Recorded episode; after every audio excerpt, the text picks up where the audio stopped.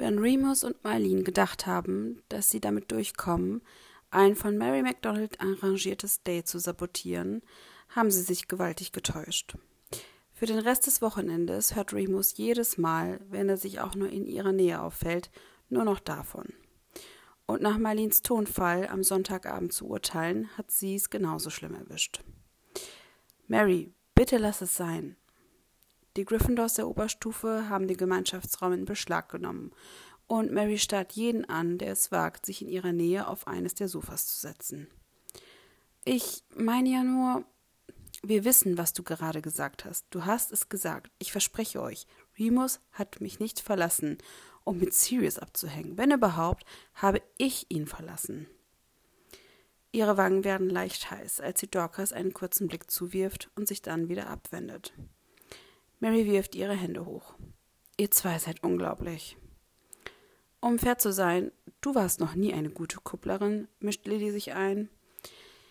Marys Augen verengen sich. Wie bitte? Ich bin eine fantastische Verkupplerin. Weißt du noch, als du mich gezwungen hast, mit Michael Kitchum auszugehen? Wie bitte? stottert James. Du bist mit Michael Kitchum ausgegangen? Der Typ ist der größte Idiot, den ich je getroffen habe. Und er ist nicht mal in Slytherin. Ja, ich weiß, sagt Lily feierlich. Er war sogar noch schlimmer als du. Hey! Merlin, lacht Merlin. Das hatte ich ganz vergessen. Du hast danach eine Woche lang nicht mit ihr gesprochen. Mary winkt abweisend mit der Hand. Okay, ich habe mich also einmal verrechnet. Da war auch noch das eine Mal als wie war dein Date, Peter? Mary spricht über Marlene, die triumphierend lächelnd Remus Blick auffängt und ihm zuzwinkert. Peter hatte einen verträumten Gesichtsausdruck. Es war brillant, sie ist fantastisch. Oh, sagt Dorcas neben Marlene. Das ist niedlich. Wir treffen uns morgen zum Mittagessen wieder. Was? sagt James. Peter, Essenszeiten sind heilig. Sind sie das? fragt Remus. Na klar, Familienzusammenhalt, schreit James, als ob das irgendeinen Sinn ergeben würde. Tut mir leid, das meinst du doch nicht ernst, oder? Er wendet sich an Peter. Oder meinst du das wirklich so? Peter schüttelt den Kopf, aber bevor er etwas sagen kann, schneidet James ihn an. Petwood, hast du das gehört? Petey lässt uns ausgerechnet beim Mittagessen im Stich. James ist empört, während Lily versucht, ihr Lachen zu verbergen. Was ist denn so besonders am Mittagessen? fragt Peter. Was ist so besonders am Mittagessen? Ich kann das nicht mehr. Pa, Sirius, hallo, hilf mir doch mal. Sirius blinzelt. Was denn? Er streitet sich mit der Hand über das Gesicht, bevor er sich zu James umdreht. Er ist in einer seltsamen Stimmung, seit sie von der Hütte zurück sind. James zieht die Stirn in Falten. Wow, du bist wirklich sehr anwesend da drüben, was? Ja, tut mir leid, ich fühle mich nur so ein bisschen. Naja, er zuckt mit den Schultern. Naja, während du geträumt hast, hat Peter verkündet, dass er uns für ein Flittchen sitzen lässt. Ihr Name ist Rebecca. Ohne ein Wort zu sagen, greift Sirius hinüber und verpasst Peter einen Klaps auf den Hinterkopf. Au, was zum Teufel? Wo ist deine Loyalität, Wormtail? fordert Sirius. Bitches before witches. Moment mal, sagt Lily und lacht immer noch. Heißt das, ihr drei seid die Schlampen? Auf jeden Fall, antwortet Sirius ohne zu zögern. Sirius, Liebling, Mary beugt sich vor. Ich habe das Gefühl, dass du nicht weißt, was dieses Wort bedeutet. Ich kenne die Definition ganz gut, entgegnet Sirius. Ich hatte schon immer eine Vorliebe für weibliche, naja, sehr treue Geschöpfe. Und schon kichern die Mädchen und James gibt Sirius einen spielerischen Tritt und alles ist wieder normal. Nur, dass Remus immer noch die Anspannung in Sirius Augenwinkeln sehen kann. Er weiß, dass er sie dort platziert hat, dass das der Plan war. Er fragt sich nur, ob er damit jetzt leben kann. Ehrlich gesagt, sagt Peter, und Remus merkt, dass das Gespräch weiterging, während er in seinen Gedanken war. Ich glaube, ich bin in sie verliebt. James und Sirius fangen beide an zu buhen, aber sie lächeln dabei. James streicht Peter durch die Haare und Sirius stößt ihn in den Bauch. Peter, es war nur ein Date, sagt Mary, als das Gezwitscher der Jungs verstummt. Versuch dich zu beherrschen, sonst vergraulst du das Mädchen. Peters Gesicht ist knallrot. Das wollte ich ihr aber nicht sagen, murmelt er. Aha, lehnt sich Sirius zurück gegen das Sofa. Klar wolltest du das nicht. Mary hat recht, man muss die Harten spielen, um sie zu bekommen. Nee, scheiß auf die Typen, lacht James immer noch ein wenig. Du denkst, du liebst sie, du sagst es ihr, sie kann damit nicht umgehen, dann ist sie nicht die richtige für dich. Mensch, James, ich wusste gar nicht, dass du so ein Romantiker bist, sagt Lily, nur halb im Scherz, wie Remus denkt. James sieht zu ihr hinüber, die Augenbrauen hochgezogen. Tatest du nicht? Ja, tatest du nicht? pflichtet Sirius ihm bei. Er ist der größte Trottel, den ich je getroffen habe, fügt Marlene hinzu. James lacht, sieht zu ihr hinüber und neigt den Kopf. Ich werde diesen Titel mit Stolz tragen, McKinnon. Romantik ist etwas für Optimisten, erklärt Mary selbstbewusst. Ach ja? fragt Lily. Und was ist es dann für die Skeptiker? Mary lächelt. Naja, Hauptsache Sex. Ihr Blick geht zu Sirius. Stimmt's? Er lächelt sie an. Auf jeden Fall. Remus erinnert sich an das erste Mal, als er Mary und Sirius zusammensah. Erinnert sich an die wilde, unerträgliche Eifersucht, die in ihm aufstieg. Zum Teil, weil sie ihn berührte, und zum Teil, weil er wusste, dass er niemals so zu Sirius passen würde, wie Mary es tat. Er würde niemals richtig aussehen können, und er vermutet, dass Sirius das weiß. Dieser Gedanke bildet einen Stein in seiner Magengrube und plötzlich räuspert er sich. Also, sagt er, so sehr ich euch alle liebe, ich muss jetzt wirklich meinen Aufsatz über Zauberei fertig machen. Ein allgemeiner Chor von Buhrufen ertönt aus der Gruppe um ihn herum. Ach komm schon, Mooney, jammert James. Geh nicht. Mach ihn doch morgen fertig. Er ist morgen fällig, sagt er, während er aufsteht und die ganze Zeit Sirius Augen auf sich spürt, die so heiß und intensiv sind, dass Remus weiß, dass er sie nicht direkt ansehen darf, sonst würde es ihn zerreißen. Remus, beginnt Marlene, aber Remus winkt ab. Ich weiß, ich weiß. Ihr werdet mich alle schrecklich vermissen, aber ich bin mir sicher, ihr werdet ein paar Stunden alleine überleben können. Da bin ich mir nicht so sicher, sagt James skeptisch. Wenn du gehst, Wer wird dann Wormtail davon abhalten, dem Mädchen, das er gerade erst kennengelernt hat, einen Heiratsantrag zu machen? Hey, widerspricht Peter entrüstet. Ich bin sicher, das schaffst du schon. Sirius sieht ihm immer noch an. Er sieht ihn an, ohne etwas zu sagen, und Remus weiß nicht, was los ist, aber die Aufmerksamkeit macht ihn langsam nervös. Also dann, gute Nacht, Remus, sagt Lily. Ja, gute Nacht. Remus lächelt fest, bevor er sich umdreht, in der Hoffnung, dass er dieses Gefühl abschütteln kann, wenn er alleine ist, aber er schafft es kaum bis zur Treppe, bevor Sirius Stimme ihn zurückholt. Remus? Die Art, wie er es sagt, hat etwas, etwas Verzweifeltes, das Remus dazu bringt, sich sofort umzudrehen. Sirius ist bereits auf dem Bein und geht auf ihn zu. Was ist los? Was? Aber er kommt nicht mehr dazu, seinen Satz zu beenden, denn Sirius Hände nehmen sein Gesicht zwischen sich und Sirius Mund verschluckt seine Stimme. Eine Sekunde lang kann Remus nicht atmen.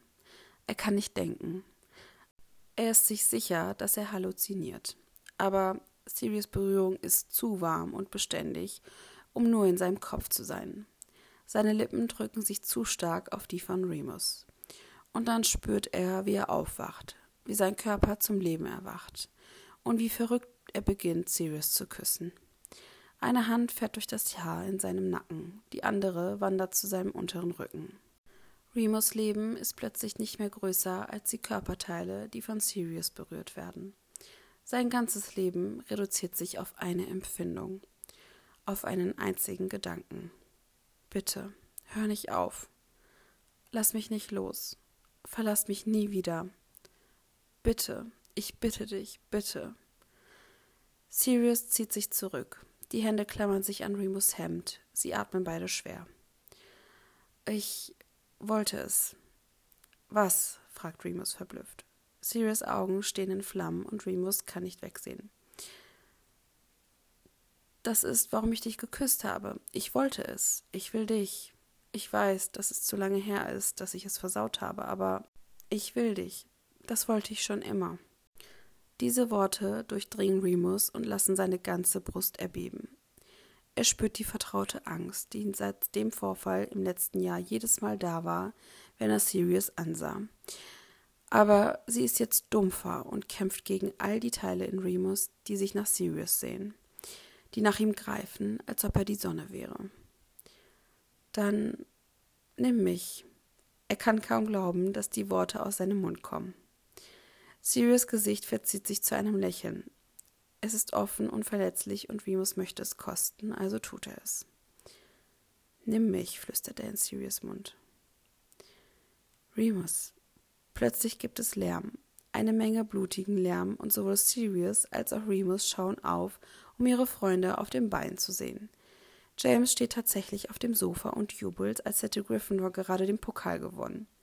Der Einzige, der etwas überrascht aussieht, ist Peter, aber auch er klatscht, wenn auch ganz nicht so enthusiastisch. Denkst du, unsere Freunde werden damit einverstanden sein? murmelt Remus verwirrt. Sirius lacht, bevor er seinen Kopf in Remus Nacken legt, und schon diese kleine Geste entfacht ein Feuer in seiner Brust. Ich denke, sie werden lernen, damit zu leben. Bevor Remus noch etwas sagen kann, ist James vom Sofa aufgestanden und wirft die beiden praktisch zu Boden. Merlin, ihr zwei seid Idioten, sagt er, während die drei rückwärts stolpern. James, wirklich? Remus lacht und versucht erfolglos, seinen Freund wegzuschieben. Gruppenumarmung, hört er Marlene rufen, und bevor er sich losreißen kann, spürt er, wie das Gewicht von fünf weiteren Körpern mit ihnen zusammenstößt und sie alle in einem Wirrwarr aus Gliedern und Gelächter auf den Boden schickt. Irgendwie gelingt es Remus in dem Chaos, Sirius Augen wiederzufinden. Alles klar, murmelt Sirius, und Remus spürt, wie er zu breit lächelt. Normalerweise wäre es ihm peinlich, aber in diesem Moment kann er sich dann nicht dazu aufraffen, sich darum zu kümmern. Also beugt er sich vor und küsst Sirius schnell auf den Mund. Und es schießt ein Funke durch ihn, als Sirius Hand in seinen Nacken wandert und ihn daran hindert, sich zurückzuziehen.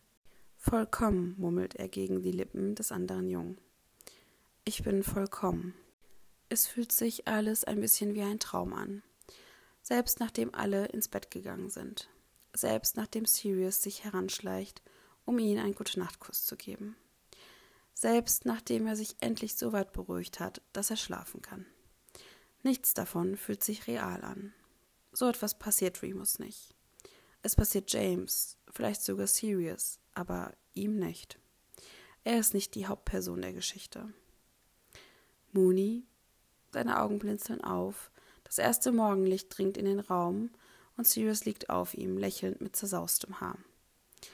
Da bist du ja. Wie spät ist es? krächzt Remus, dessen Stimme schwer vom Schlaf ist. Es ist sehr früh, flüstert Sirius. James ist gerade zum Training gegangen. Sehr früh also. Hm. Vor allem für dich. Ja, nun, Sirius Blick fällt auf Remus Mund und er spürt, wie sich sein Magen umdreht. Ich wollte eigentlich wieder schlafen gehen, aber dann ist mir eingefallen, dass ich ja jetzt das machen darf und dann beugt er sich herunter und bringt ihre Münder zusammen. Wild, verzweifelt und warm. Bitte, stöhnt Remus fast laut, hör nicht auf. Lass mich nicht los, verlass mich bitte nie wieder. Bitte, bitte, bitte, bitte. Denn tief im Inneren weiß er, dass ihm das nie hätte passieren dürfen. Er ist nicht die Hauptperson in dieser Geschichte, aber er will es trotzdem. Ich meine ja nur, zischt Peter, als sie sich in Zaubertränke auf ihre Plätze setzen, wenn du schon anfängst, in unserem Zimmer Sachen zu machen, dann könntest du wenigstens einen verdammten Schweigezauber benutzen. Ach, lass sie doch in Ruhe, Wormtail, sagt James und zieht sein Lehrbuch hervor. Peter sieht mürrisch aus. Du hast leicht reden, du musst ihnen ja nicht zuhören. Merlin, Peter, Sirius rollt mit den Augen und sieht viel zufrieden mit sich selbst aus. Wir haben doch nur geknutscht. Trotzdem eklig. Sirius schiebt seinen Stuhl zurück, so dass er auf den Hinterbeinen balanciert und verschränkt die Arme hinter seinem Kopf. Direkt unter seinem Kragen kann Remus den Fleck sehen, den er heute Morgen auf ihn hinterlassen hat, und eine lächerliche Röte durchfährt seinen ganzen Körper. Sirius bemerkt seinen Blick und zwinkert ihm zu. Tut mir leid, Peter, sagt Remus, als er sich zum Sprechen durchdringen kann. Es wird nicht wieder vorkommen. Von wegen, murmelt Sirius, was James zu einem Schnauben veranlasst. Remus will die beiden gerade zur Rede stellen, als er Professor Slockhorn auf sie zukommen sieht. Mr. Lupin, sagt er, als er an ihrem Tisch stehen bleibt. Äh, guten Morgen, Professor. Remus ist sich nicht ganz sicher, was hier los ist. Entschuldigung, waren wir zu laut? Wir wussten nicht, dass der Unterricht schon begonnen hat.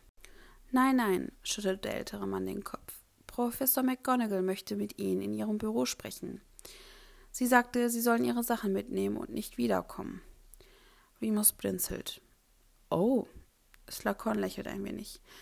Sie hat mir nicht den Eindruck vermittelt, dass Sie in irgendwelchen Schwierigkeiten stecken.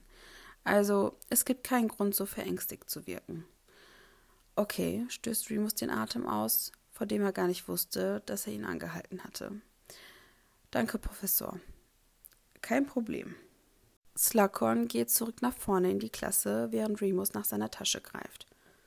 Worum geht es eigentlich? fragt Sirius und lässt seinen Stuhl wieder auf alle Viere sinken. Hast du noch jemanden verflucht, Muni? fragt er grinsend. Du verwandelst dich in einen richtigen kleinen bösen Jungen, oder? fügt James hinzu, was ihn und Sirius zu einem Kichern veranlasst. Remus rollt mit den Augen. Du hast ihn doch gehört. Ich bin nicht in Schwierigkeiten. Das hat wohl eher was mit meiner Vertrauensschülerpflicht zu tun. Ich sehe euch beim Mittagessen, ja? Peter? James stößt Peter mit seinem Ellbogen an. Mittagessen. Das Essen, das wir normalerweise zusammen haben. Peter rollt mit den Augen. Remus unterdrückt ein Lächeln und wendet sich zum Gehen, als sich Sirius Fuß um seinen Knöchel krallt. Lass dich auf den Weg zu ihrem Büro nicht mehr in Streitereien verwickeln, okay? Du brichst McGonagall das Herz, wenn sie denkt, wir hätten dich endgültig verdorben. Sehr witzig. Kann ich jetzt gehen? Klar, bis später, Bad Boy. Und dann schenkt Sirius ihm ein Lächeln, das die tektonischen Platten in Remus Brust zum Schwanken bringt. Er kann nur den Kopf schütteln und errötet, während er sich aus dem Klassenzimmer schleicht. Er ist so gut gelaunt, dass er fast vergisst, dass er auf dem Weg zu McGonagalls Büro ist. Er weiß, dass sie noch so viel zu besprechen haben, er und Sirius so viel zu überwinden. Aber das werden sie, weil Sirius ihn will. Er will ihn. Diese Worte durchdringen Remus, genau wie die Erinnerung an das Aufwachen heute Morgen mit Sirius Gewicht auf ihm. Kommen Sie herein, ruft McGonagalls Stimme, kaum dass er geklopft hat. Schließen Sie bitte die Tür hinter sich. Remus ist überrascht, sich vor ihrem Schreibtisch stehen zu sehen, anstatt dahinter zu sitzen. Und das lässt ihn kurz zusammenzucken. Professor, sagt er unsicher. Professor Slockhorn sagte, Sie wollten mich sprechen. Sie nickt.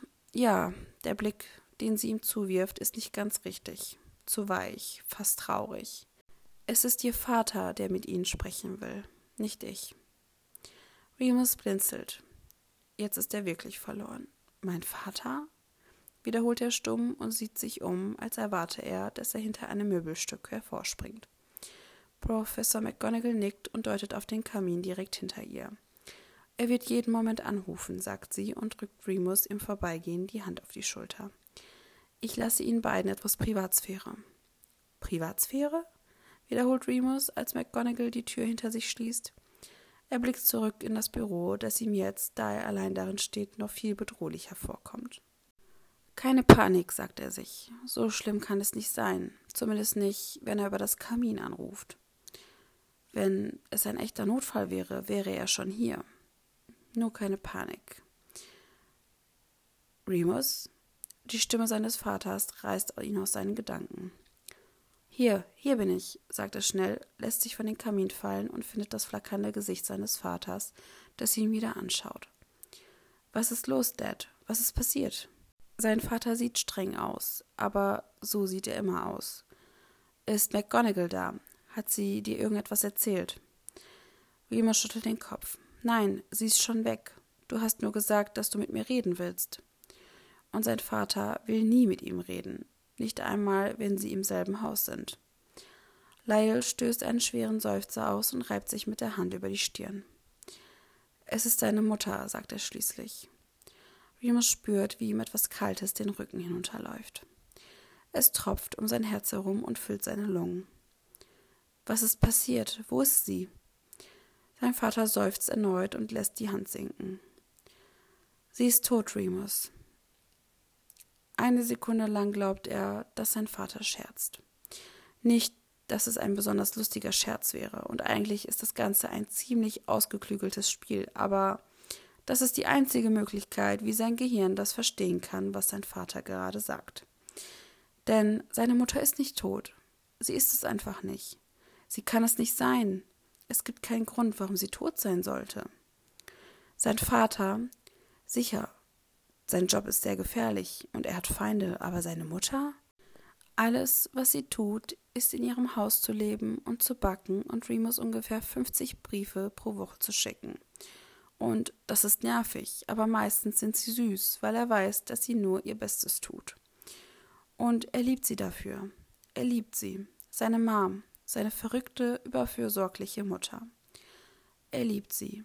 Und eigentlich ist sie alles, was er hat, wenn man mal darüber nachdenkt. Sie ist also nicht tot. Sie ist es nicht. Sie ist es nicht. Ich verstehe das nicht, schaffte er schließlich zu sagen, aber sein Vater macht schon weiter. Die Beerdigung findet am Donnerstag statt. McGonagall wird einen Portschlüssel organisieren, damit du kommen kannst. Ich werde dir die Zeit mitteilen. Sie hat gesagt, du könntest bis dahin nach Hause kommen, aber ich habe Nein gesagt. Ich werde die ganze Zeit arbeiten müssen, also sehe ich keinen Sinn darin. Dad, wirkt er hervor, obwohl er eigentlich sagen will, hör auf, hör jetzt bitte auf. Du hast deinen Standpunkt klar gemacht, was auch immer das für ein kranker Standpunkt war, aber ich will sie jetzt sehen. Ich will meine Mom sehen. Ich muss sie sehen. Ich liebe sie und sie ist nicht tot. Ich muss sie sehen. Aber stattdessen kommt aus seinem Mund, was ist passiert? Das Schweigen zieht sich zu lange hin. Es gab einen Unfall, sagt sein Vater schließlich, fast widerwillig. In seiner Stimme liegt kein Hauch von Emotion, schon die ganze Zeit nicht. Er redet, als sei dies ein Geschäftstreffen. Remus ist einer seiner Kollegen. Ein Unfall? Nein, sie ist nicht tot. Nein, sie ist nicht tot. Sie ist es nicht. Was soll das heißen? Was für ein Unfall. Sie hat zu viel von ihren Medikamenten genommen. Dieses verdammte Muggelzeug. Ich habe ihr gesagt, sie solle sich damit nicht herumschlagen, aber sie hat darauf bestanden, fährt sein Vater gereizt fort. Remus blinzelt, denn er ist genauso wenig in der Lage, mit dieser Information umzugehen, wie mit all den anderen Informationen, die ihm zuvor mitgeteilt wurden. Sie ist nicht tot. Die Stimme klingt pathetisch und greifend. Sie ist es nicht. Das hört sich nicht nach einem Unfall an, sagt Remus schließlich, was eindeutig das Falsche ist, denn das Gesicht seines Vaters verhärtet sich sofort. Lass es sein, Remus. Wie kann es sein, dass sie aus Versehen zu viel von ihren Medika Medikamenten genommen hat, Dad? Ich habe dir gesagt, lass es sein. Sie war so allein im Haus und er weiß, er weiß, er sollte aufhören, aber er kann nicht. Die Worte kommen einfach immer wieder. Worte, die er schon immer sagen wollte, sich aber nie dazu durchringen konnte. Er war nie mutig genug. Du hast sie ihrer Familie und ihren Freunden weggenommen. Du hast sie in diese Welt gebracht, die sie nicht will, und dann hast du sie einfach verlassen, hast sie einfach verdammt nochmal alleine gelassen. Genug, sagt sein Vater, der noch nie seine Stimme erhoben hatte, aber Remus hört sie kaum. Wie konntest du das tun? Wie konntest du ihr das antun? Ich konnte nichts davon besser machen, sagt Lyle schließlich. Nicht du und sie auch nicht. Ich konnte keinen von euch heilen. Was hätte ich denn tun sollen? Remus starrt ihn an und, oh nein, er glaubt, er könnte jetzt tatsächlich ausrasten. Fuck. Er krümmt sich, als hätte er gerade einen Schlag in die Magengrube bekommen. Druck baut sich in seinen Augen auf. Oh fuck. Oh fuck, sie ist tot. Remus. Er hört die Stimme seines Vaters aus der Ferne. Was ist denn los? Eine lächerliche Frage in Anbetracht der Umstände, und ihm wird plötzlich klar, wie sehr er das hier nicht tun will, vor seinen Augen, auf dem Boden von McGonagalls Büro. Also versucht er seine Verleugnung wieder in den Griff zu bekommen, so rissig und zerklüftet sie auch ist. Er versucht das alles zu verdrängen, bis er wieder in sein Zimmer gehen kann, in sein Bett. Warum hast du sie geheiratet? stößt die Frage aus ihm heraus, als er den Kopf hebt, um seinen Vater wieder anzuschauen. Weil er sich das schon immer gefragt hat weil er es einfach plötzlich wissen muss. Warum habt ihr mich bekommen? Sein Vater sieht ihn einen Moment lang an, als würde er Remus ausnahmsweise tatsächlich ansehen. Ich dachte, es würde anders sein. Remus lacht fast.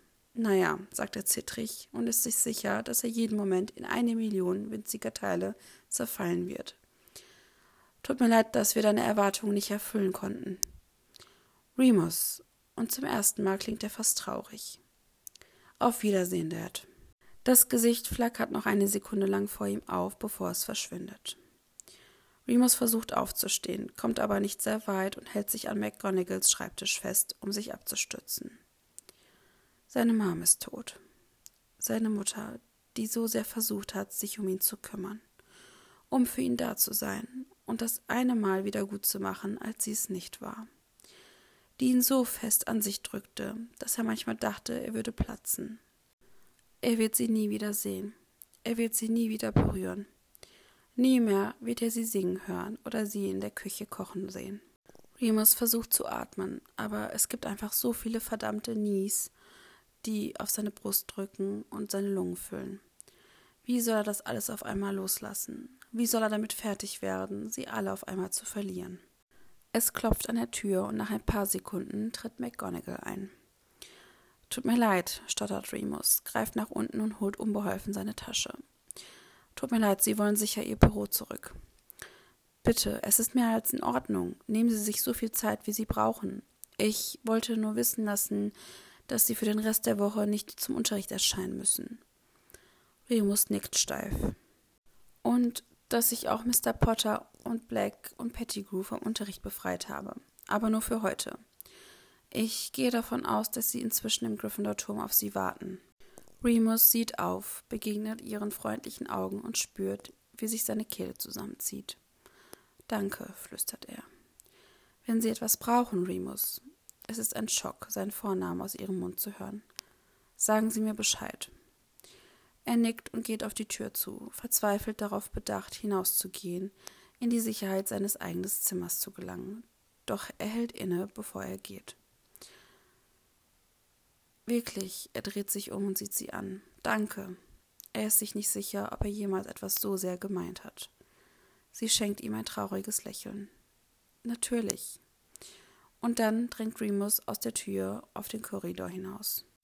An den Rückweg zu den Schlafsälen kann er sich nicht mehr erinnern. Meistens hält er den Kopf gesenkt und versucht nicht zu denken. Er weiß, dass der Tod eintritt, dass Menschen zurückgelassen werden und dass sie einen Weg finden, mit ihrem Leben weiterzumachen. Er weiß nur nicht genau wie. Denn sie ist nicht nur heute tot, sie ist es auch morgen und übermorgen. Und sie wird jeden Tag für den Rest seines Lebens tot sein. Wie soll man mit so einem großen Verlust umgehen? Er stolpert fast die Treppe zu seinem Zimmer hinauf, nimmt zwei Stufen auf einmal und ist froh, dass alle noch im Unterricht sind.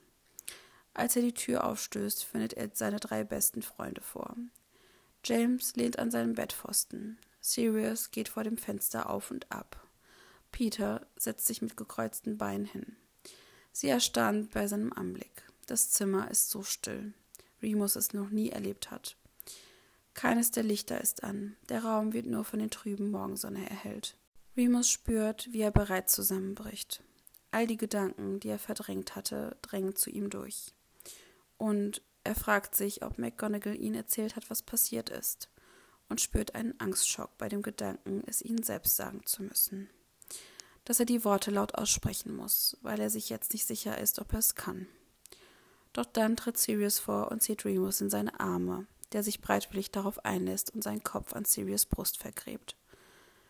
James ist der Nächste, dann Peter. Die drei halten ihn zusammen, während er langsam zerbricht und auseinanderfällt. Sie halten alle Teile von ihm fest, verhindern, dass sie wegrollen, dass sie verloren gehen. Sie stellen sicher, dass sein Kummer nichts anrichtet, was nicht wieder rückgängig gemacht werden kann. Im Dunst von Tränen und ersticktem Schluchzen entdeckt Remus die Antwort auf seine eigene Frage. Denn so gehen Menschen natürlich mit Verlusten um. So überleben sie ihren Kummer. Gemeinsam. Das war Kapitel 23. Ich hoffe, es hat euch gefallen. ja, was irgendwie sehr schön angefangen hat und dann doch sehr schmerzhaft endete, fand ich. Aber ja, jetzt haben wir zumindest endlich Sirius und Remus zusammen und ähm, ich freue mich schon auf die weiteren Kapitel mit den beiden. Es wird auch im nächsten Kapitel wieder mehr James und äh, Regulus geben.